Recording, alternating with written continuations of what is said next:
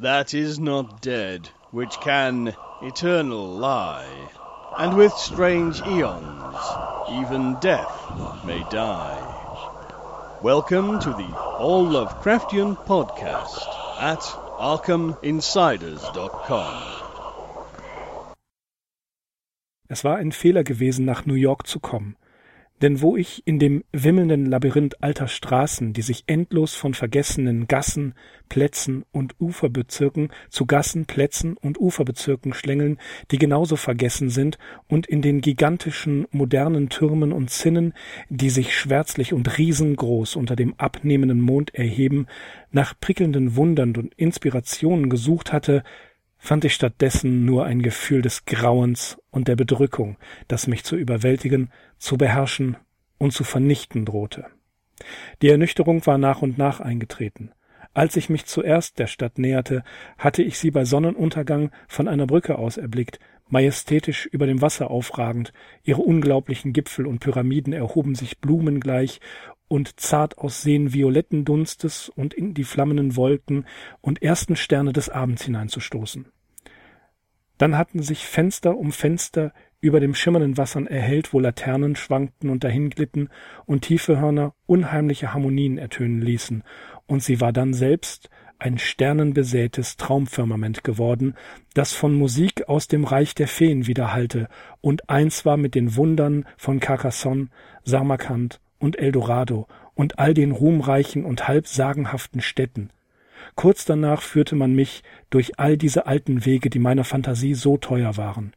Schmale, sich windende Gassen und Passagen, wo Reihen roter georgianischer Ziegelhäuser mit kleinscheibigen Mansardenfenstern über säulentragenden Eingängen blinkenden die auf einmal vergoldete Sänften und paneelierte Kutschen hier herabgeschaut hatten und mit dem ersten Begeisterungssturm der Verwirklichung dieser lang ersehnten Dinge glaubte ich wirklich Schätze von der Art gefunden zu haben, die mich mit der Zeit zu einem Dichter machen würden.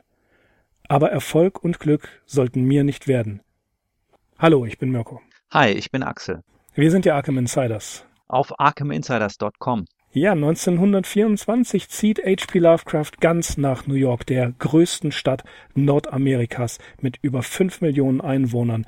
Es gab dort schon die Untergrundbahn, mit deren Bau 1904 begonnen wurde, um den bereits 1890 drohenden Verkehrskollaps zu vermeiden. Das Empire State Building ähm, da, das war noch nicht gebaut, das Chrysler Building auch nicht. Doch im Süden Manhattans, der Battery, gab es bereits Wolkenkratzer.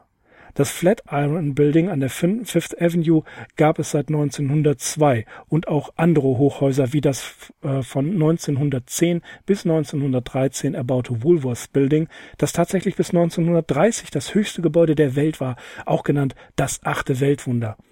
Die Stadt, in der es zu Petrus Stuyvesants Zeiten bereits eine Vielfalt von Ethnien, Religionen und Sprachen gab, und die die Journalistin Juna Baines 1916 beschrieb, an jeder Ecke kann man einen neuen Typen sehen.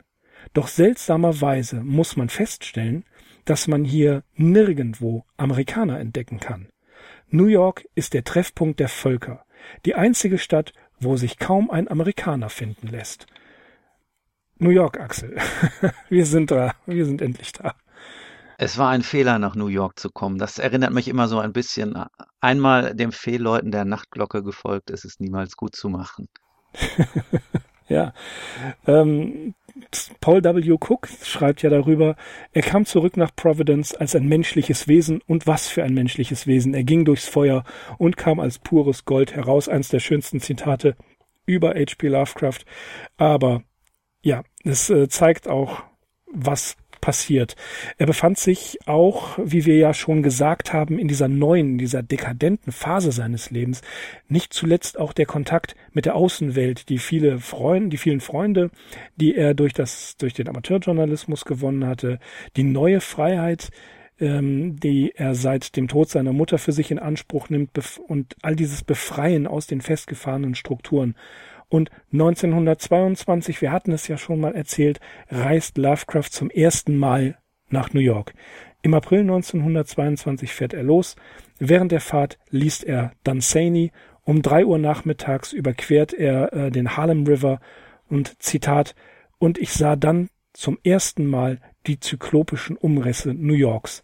Im Licht der goldenen Nachmittagssonne war das ein mystischer Anblick, ein Traumbild verschwommenen Graus gegen einen Himmel grauen Rauchs. Stadt und Himmel waren so gleich, dass man kaum ausmachen konnte, dass dort eine Stadt war. Ja, Axel, er schwärmt schon wieder. Genau, er schwärmt und er hatte eigentlich auch noch allen Grund, in einer guten Stimmung zu sein, denn vor diesem New York-Aufenthalt hatte er längere Zeit mit seinen Freunden in Cleveland verbracht. Und ja, insgesamt wurde diese sehr reiselastige Zeit dann von dem Urlaub in New York abgeschlossen, der ja rund eineinhalb Monate dauerte, von Mitte August bis Oktober 1922. Du hast es erwähnt, wir hatten bereits eine Folge hm, darüber aufgenommen. Das war die Folge 45, die heißt Lovecrafts weitere Reisen 1922. Und auch wenn wir chronologisch jetzt schon ähm, am Zeitpunkt seiner Hochzeit sind, also 1924, machen wir heute nochmal eine Zeitreise zurück in das Jahr 1922 und werden diesen anderthalb Monate dauernden New York-Aufenthalt noch einmal Revue passieren lassen. Und zwar machen wir das natürlich nicht, wie wir es schon in der Folge 45 gemacht haben, sondern wir haben uns heute eine ganz besondere Vorlage vorgenommen. Mirko, was ist das? Ja, wir werden ähm, viel aus seinen Briefen äh, paraphrasieren, zitieren. Es ist so, dass wir uns mit dieser Folge auf die lange New York-Zeit einstimmen oder sagen wir mal, es war ja gerade mal zwei Jahre, aber für ihn inhaltlich sind es, ist es eine ganze Menge Zeit. Und ja, da wollen wir einfach nochmal diese kleinen Dinge und die Anekdoten erzählen. Wir zum Beispiel am 18. Mai wie er schreibt hier 1722, hm? Er hat ja seine Briefe oft zurückdatiert, 1922 an Maurice W. Moe schreibt. Wir haben ja auch schon über diese kleine Verfolgungsjagd von Loveman, Sonja und Lovecraft in der früheren Folge gesprochen. Man hat sich dort getroffen, man hat sich verabredet, man verpasst sich. Und Loveman ist ja so erschüttert, dass er am liebsten nach Hause fahren möchte, aber dennoch von Sonja motiviert wurde und es wurde eine, äh, ein schönes Zusammentreffen. Ähm, er besuchte das Metropolitan Museum, wo er sich vor allem in der Abteilung mit den Exponaten aus der griechisch-römischen Antike äußerst gut fühlte. Ähm, mit einer kleinen Stadtrundfahrt Richtung Madison Square über den Broadway und dann Richtung Woolworth Building. Man traf auf, auch dort James Ferdinand Morton zusammen mit Loveman. Die Herren sahen sich einen literarischen Salon mit diversen Lesungen, hauptsächlich eigentlich viktorianischer Provenienz an von denen Lovecraft nur mäßig angetan war. Wieder in Sonias Apartment beschloss man dann, das war noch in der Parkside, äh, einen eigenen kleinen, ein eigenes kleines Symposium zu veranstalten, einen eigenen kleinen Salon und man äh, widmete sich als Gegenprogramm den Elisabethanern. Am nächsten Wochenende besuchten sie die Buchläden in der Versey Street, wo Lovecraft einige Bücher über Poe erstand. Danach ging es rauf aufs Woolworth Building und da schwärmt er wieder. Die Aussicht ist großartig, man kann eine ganze Menge sehen. Die Sightseeing-Tour an diesem Samstag führt sie auch zur Kunstgalerie Galerie von Louis Kayla. Mit der Bahn anschließend geht es zur 14. Straße die Lovecraft nun als armselige Imitation der Westminster Street in Providence bezeichnet. Zitat aus diesem Brief Tatsächlich hat New York mehr von Providence als Boston. Äh, es freute ihn, dass man an einem Zeitschriftenstand Hotains Homebrew erstehen konnte. Sie besuchten äh, das alte New York, also sprich den Financial District, die Südspitze Manhattans, auf den äh, alten holländischen und britischen äh, Tagen. Man konnte dort auch noch eine ganze Menge sehen und erfahren. Beacon Street, da hat man einen verlassenen Garten gefunden, wo man eine Kaffeepause machte, ging über die Manhattan Bridge Richtung Brooklyn und bewunderte da nochmal die Skyline. Ja, ein Zitat aus diesem Brief an, ähm, an Morris Moe war, im Zwielicht stieg es aus den Wassern empor, kalt, stolz und schön, eine Stadt des Ostens voller Wunder, deren Brüder die Berge sind. Sie war nicht wie jede andere Stadt auf Erden, denn über den purpurnen Nebeln erhoben sich Türme, Pyramiden und Zinnen, von denen man nur träumen konnte, in den Opiumländern jenseits des Oxus, blühend wie Blumen und grazil. Brücken wie jene, über welche die Feen gen Himmel schreiten, Visionen von Giganten, die mit den Wolken spielen. Ja, wunderbares Zitat. Äh, erinnert uns gerade an das Eingangszitat, das übrigens aus der Erzählung He stammt. Und ja, He, eine der wenigen Erzählungen, die in New York entstanden sind, wo wir auch exakt wissen, wie sie entstanden ist und wann sie entstanden ist. Aber da kommen wir dann in einer ganz, ganz, ganz späten Folge drauf, wenn wir über die Erzählungen selbst sprechen. Äh, auch ähm, ein weiter in diesem Zitat, nur Danzani könnte dies annähernd beschreiben und das auch nur in seinen Träumen. Und wie ich so diese großartige Szene betrachtete, sagte ich zu den weisen Männern bei mir, seht die Schönheit der Erde, die mineralisch, titanische und so massiv ist, so wie ein Palast aus Eis am eisigsten Pol, worin kein Mensch lebt, so wurde die Welt geboren und der nachdenkliche Mond. Dann krochen Insekten aus der warmen See genannt Menschen. Kaum gesehen und nicht besungen, wie sie zu den Spitzen der Welt krochen. Lasst uns geduldig sein. Diese Insekten werden nicht lang die Erde bevölkern, doch lang wird stehen, was sie erbauten und was zu erbauen ihre Aufgabe war. Und wenn die Welt erfroren sein wird und die Himmel grau sind und der Scherz Leben genannt, lang vergessen ist, dann werden die Sterne diese ungenannten Blumen aus Stein sehen und ihre Lieblichkeit trinken. Ja, auch hier wieder der, das große Schwärmen. Am Tag später, also an dem Sonntag, da trafen sie sich mit Frank Belknap Long, genannt Sunny. Man verbringt einige sehr angenehme Stunden, so wie es die literarischen Gentlemen gerne möchten. Von der, vom Prospect Park aus unternehmen sie einen kleinen, eine kleine Abendwanderung, um das beleuchtete New York zu sehen. Mit der U-Bahn ähm, fahren sie zurück nach Brooklyn. Am Montag darauf eins der vielen, vielen Dinner bei den Longs. Das wird eine schöne Sitte sein, die Lovecraft auch in der späteren Zeit in New York hat.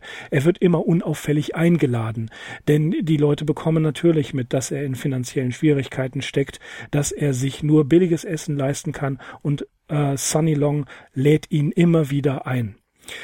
Sie machen eine Exkursion zum Poe Cottage nach Fordham, allerdings sind sie zu spät, um eingelassen zu werden, dafür gehen sie dann in die Public Library.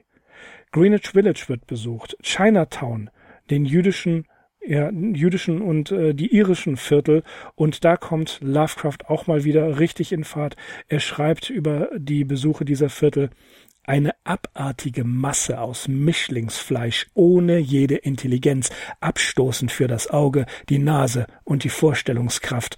Würde sich bitte der Himmel öffnen und Cyanid regnen lassen, um diese gigantische Missgeburt zu vernichten, dieses Elend zu beenden und den Planeten zu säubern.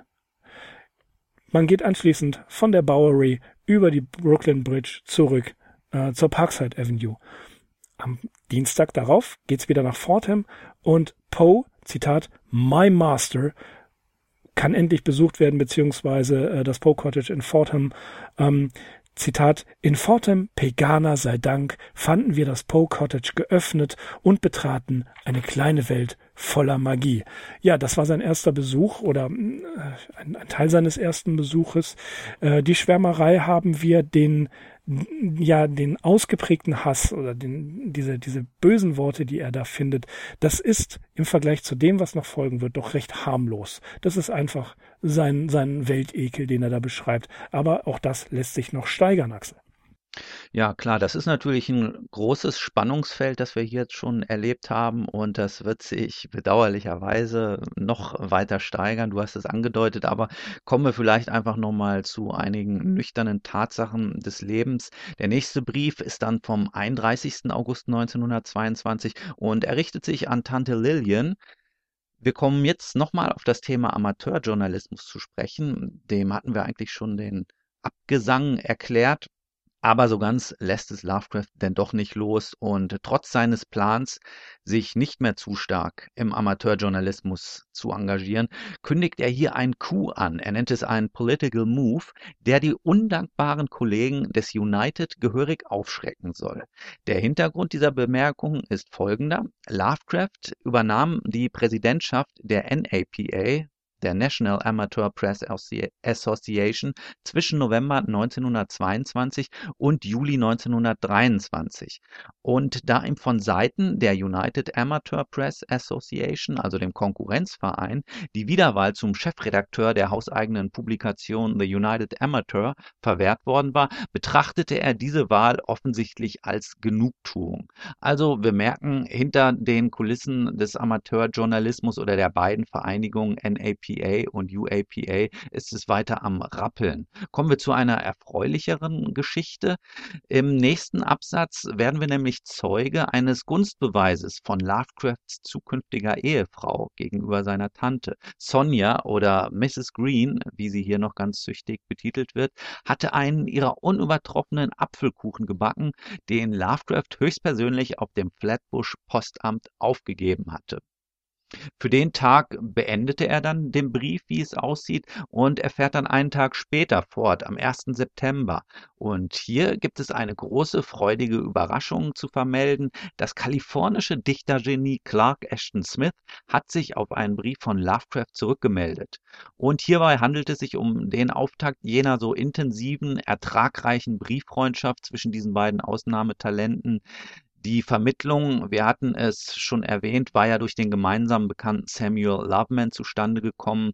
Und insgesamt haben wir ja über Smith drei Podcasts gemacht. Das sind die Folgen 48, 49 und 50. Das könnt ihr dort nochmal nachhören. An dieser Stelle muss ich zu Smith und zu dieser Kennenlernsituation eigentlich nichts weiter sagen. An wem Lovecraft außerdem seine Freude gehabt hat, der Name fiel eben schon und das wird natürlich auch immer wieder so sein. Das war Frank Belknap Long, liebevoll als das Kind oder gar sein Sohn apostrophiert. Long war zu diesem Zeitpunkt 21 Jahre alt, wirkte aber offensichtlich um einiges jünger. Ehrfürchtig erwähnt Lovecraft, dass der kleine Ideen, Plots für Stories hatte, die seine eigenen noch übertrafen. Schließlich schreibt er über Long, der damals noch bei seinen Eltern wohnte, er hat die schrecklichsten Albträume. Häufig schreit er im Schlaf, dass seine Mutter kommen und ihn aufwecken muss, und jeder seiner Albträume wäre es wert, in eine künstlerische und makabre Fantasie verwandelt zu werden. Ja, Mirko, machst du weiter mit den Albträumen oder was kommt jetzt? Nein, eigentlich mache ich nicht weiter mit den Albträumen. Ich wollte nur noch äh, kurz der Zeiten gedenken, in denen man noch Apfelkuchen per Post verschicken konnte. Äh, ich mache weiter am 9. September einen Brief an Annie Gamwell, die andere Tante von der Parkside Avenue in Brooklyn. Unglaublich enthusiastisch. Ein, er findet sich in guter gesundheitlicher Verfassung. Er ist tagsüber wach. Man höre und staune. Äh, Zitat. Es erscheint unglaublich, aber ich bin es wirklich. Er hat keine Probleme mit seinen eingewachsenen ähm, Gesichtshaaren. Er kann sich wunderbar rasieren. Wir werden später noch lernen, dass das ähm, ein, ja, ein Zeichen des größten Behagens ist, wenn er keine Probleme mit, äh, mit dem Gesicht hat. Das äh, scheint ihn also immer wieder geplagt zu haben. Ähm, er verbringt einen Nachmittag mit Morton in ja, liebevoller literarischer und philosophischer Konversation. Sie gehen ins Kino. Er geht in New York oft ins Kino und ins Theater. Man sieht den Grafen von Monte Cristo äh, von Emmett J. Flynn mit John Gilbert und Estelle Taylor. Technisch und historisch gut umgesetzt, wie er befindet, aber hölzern gespielt. Ja, als sie dann auf dem Weg nach Brooklyn gewesen sind, haben sie komplett die Orientierung verloren. Und diese Anekdote hatten wir auch schon erzählt. Lovecraft findet den Weg ganz einfach. Er orientiert sich nach dem Mond in einer Großstadt gar nicht mal schlecht. Nachmittags des folgenden Tages sieht man sich im Theater ein Theaterstück von Crane Wilbur an in der 39. Straße. The Monster heißt es. Dazu schreibt er nichts weiter mehr. Im gleichen Brief aber schreibt er, dass er sich sehr wohl fühle, auch wegen der ganzen Unternehmungen, äh, die ganze, äh, ganz nach seinem Geschmack sind und es gipfelt in einem ganz kurzen Satz. Er schreibt seiner Tante, It's a great life. Er wird immer wieder zum Essen eingeladen, er trifft seine Freunde, er liest aus seinen Geschichten vor, sehr zum Gaudium seiner, äh, seiner Bekannten, seiner späteren Frau. In diesem Brief schwärmt er ebenfalls, er ist guter Dinge und ja, da wir ja wissen, was ihm blüht, möchte man sagen, oh mein lieber Lovecraft, genießt die kurze Zeit. Ja, und er genießt sie tatsächlich. Das entnehmen wir dem nächsten Brief, der nur wenige Tage später dann wieder an seine andere Tante, an Tante Lillian, folgen sollte. Dieser ist zuerst datiert vom 13. September 1922, ist relativ lang und zieht sich über mehrere Tage hin. Lovecraft schreibt Tante Lillian, dass er sie gern bei sich hätte, Angesichts der nicht enden wollenden Aktivitäten und Anregungen, die ihn tatsächlich von seiner altertümlichen Melancholie befreien. Im Original heißt es: Es ist merkwürdig, den kommenden Tag zu begrüßen, anstatt ihn zu befürchten. Das sind Lovecrafts Worte, ja, und sie zeigen, wie bedrückend der eintönige, einsame Tagesablauf in Providence für ihn gewesen sein muss. Wir sehen, dass sich die Gesellschaft wohltuend auf den Einsiedler auszuwirken beginnt. Dann nochmal ein Zitat. Da heißt es Tage voll geistesverwandter und abwechslungsreicher Gespräche und belebt durch eine gebildete Jugend sind immer willkommen am 14. September geht der Brief weiter und berichtet vom Ausflug des vorherigen Tages. Ziel war das Morris Jumel Mansion in Washington Heights gewesen, das älteste freistehende Gebäude Manhattans. Gebaut 1765 diente das Haus während des amerikanischen Unabhängigkeitskrieges 1776 George Washington für einige Wochen als Hauptquartier. Zu Beginn des 20. Jahrhunderts begannen Ortsgruppen der Töchter der amerikanischen Revolution mit der Einrichtung eines Historischen Museums in dem Gebäude. Begleitet wurde Lovecraft dabei von Ferdinand Morton und Frank Belknap Long.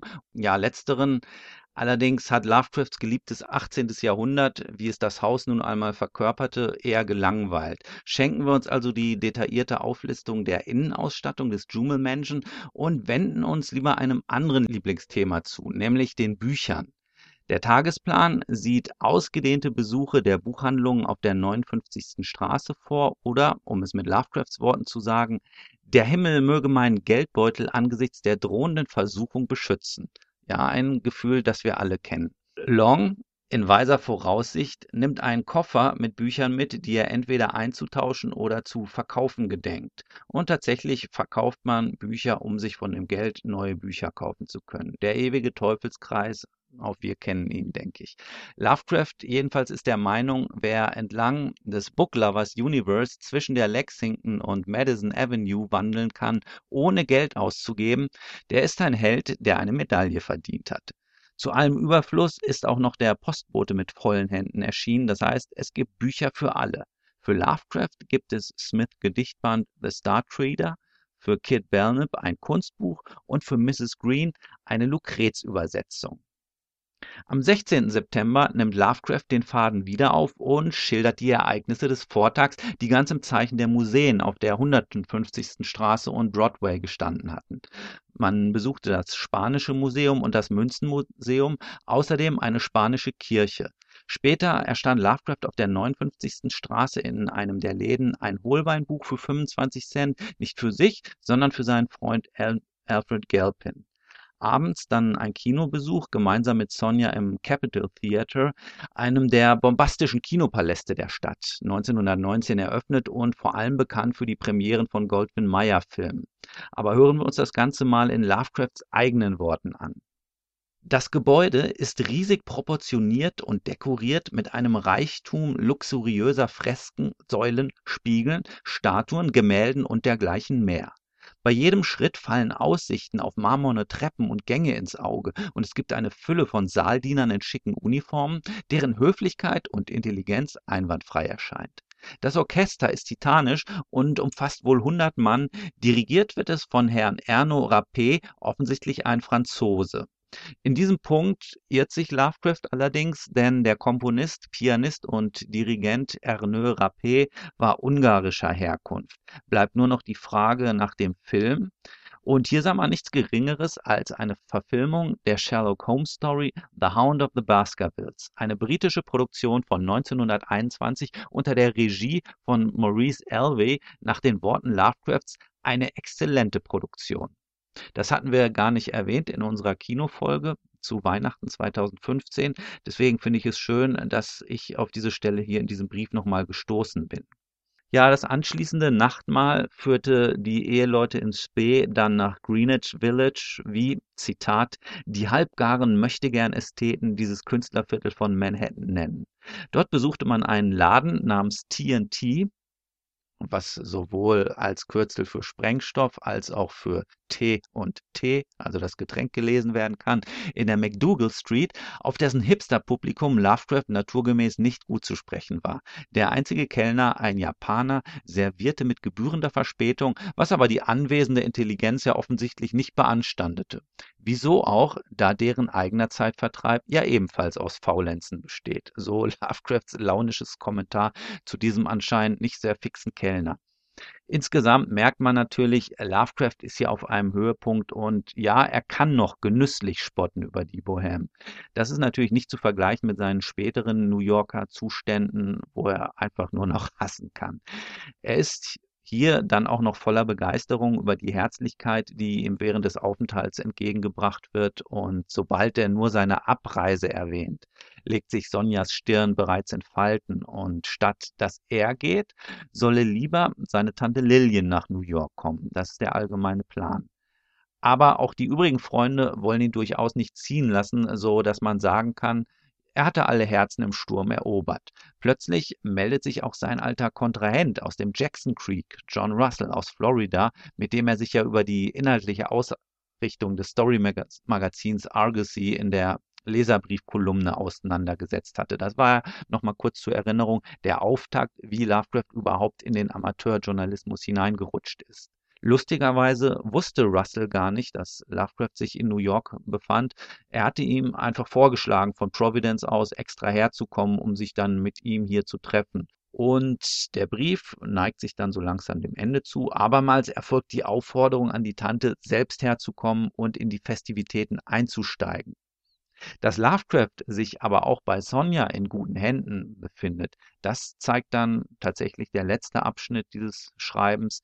Sie hatte ihn nämlich von seinem altmodischen Strohhut erlöst und ihm stattdessen mit einem grauen Filzhut ausgestattet, und zwar genauer im Truly Warner-Stil, was, wenn ich es richtig gesehen habe, eine Melone ist. Ja, soweit, so gut. Sonja kauft Kleidung ein für unseren Lovecraft.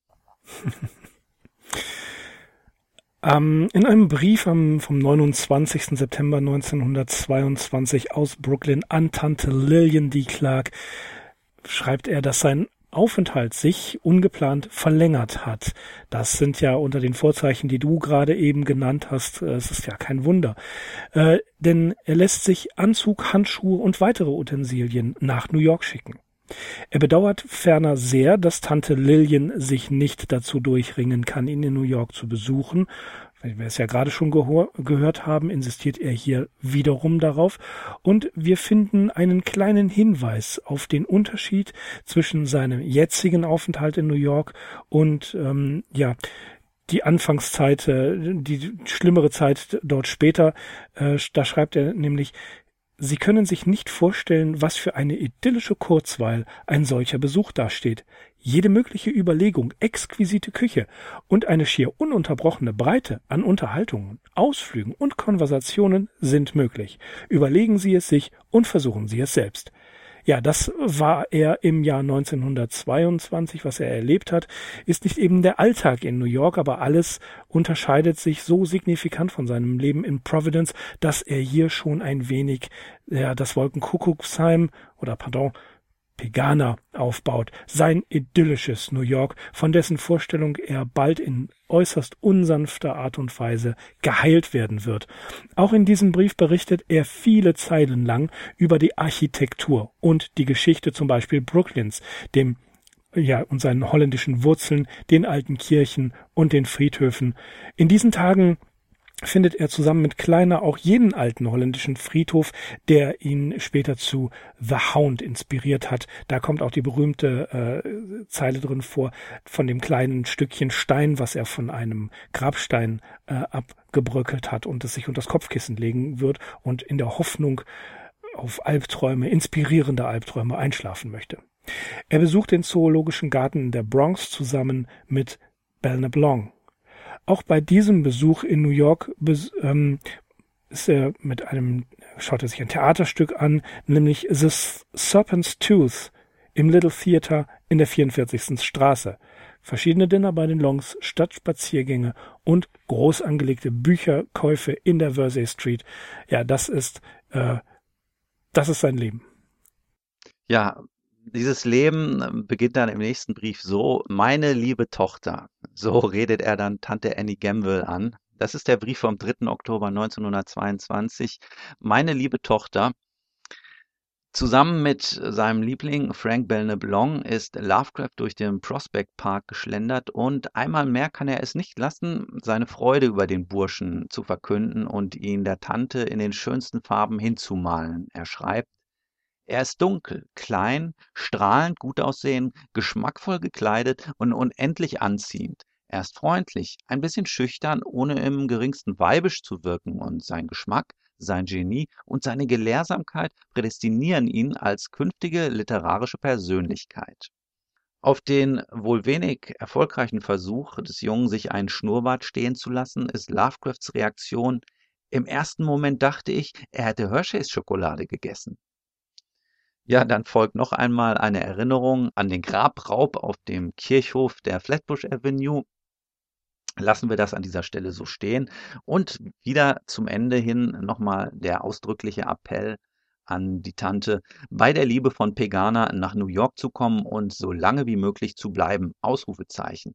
Diese Aufrufe an die Tanten, ihn bei seinen Aktivitäten mit den Freunden zu begleiten, sind meiner Meinung nach bemerkenswert und sie zeigen, wie sehr Lovecraft Lust hatte, seine Erlebnisse mit ihnen zu teilen.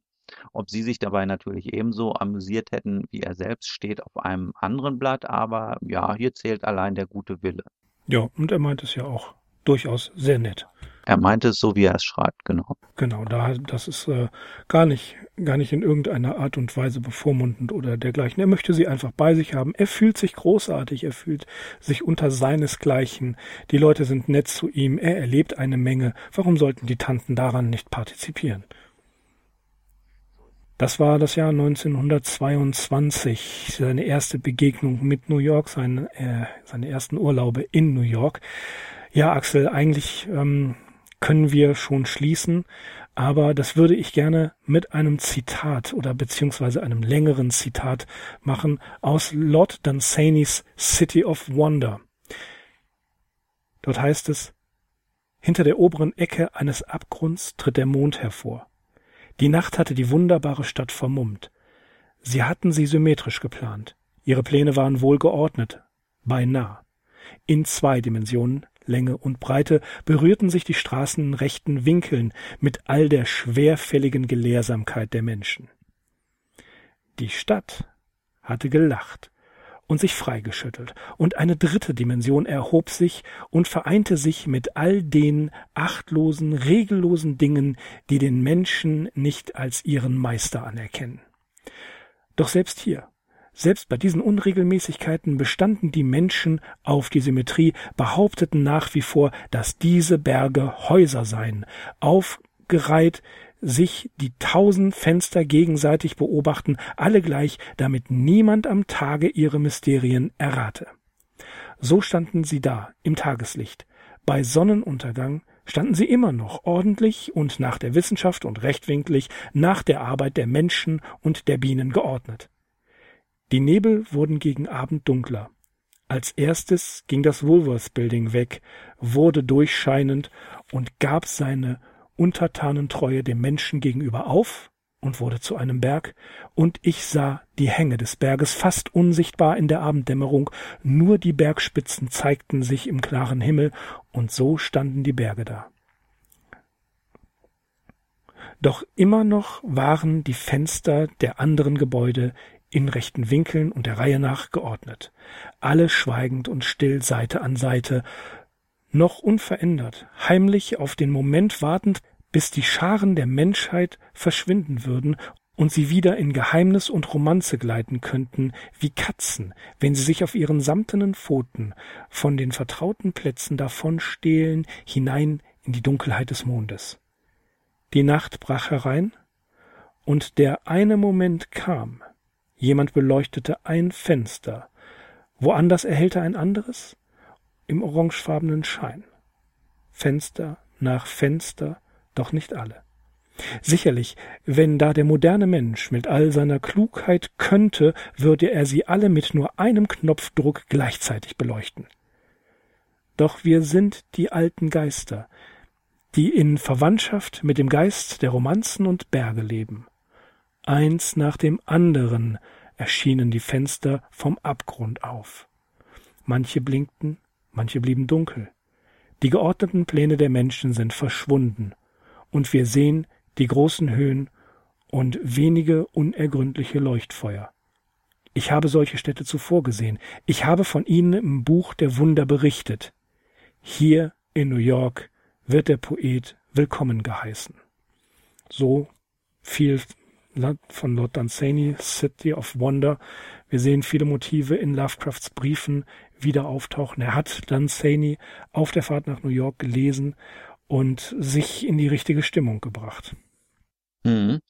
Dunsany hatte ja zu dem Zeitpunkt, und darauf basiert wahrscheinlich auch dieser Eindruck, den du in dem Gedicht geschildert hast, mindestens eine Amerika-Tour schon absolviert gehabt, eine Lesereise. Und während einer solchen in Boston allerdings hatte Lovecraft ihn ja auch einige Jahre zuvor gesehen.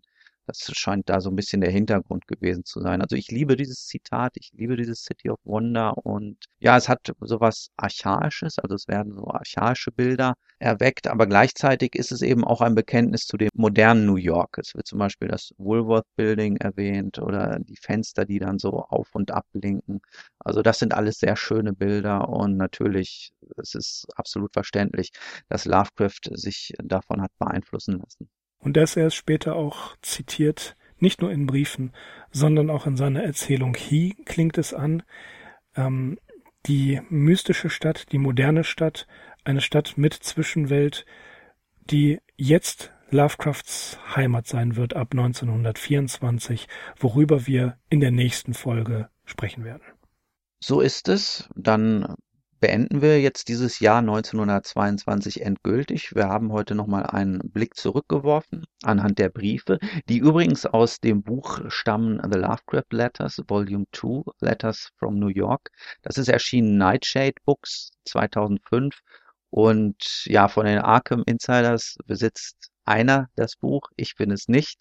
Und ihr könnt euch ja mal auf die Suche machen, wenn ihr gerade ungefähr ein ja, unteren bis mittleren dreistelligen Betrag flüssig habt, dann könnt ihr euch dieses Buch gerne zulegen. Oder noch besser, ihr bleibt uns weiterhin gewogen und hört uns zu, weil wir werden in, immer wieder auf diese Briefe, die in diesem Buch abgedruckt sind, ähm, zurückzukommen und auch Teile übersetzen natürlich.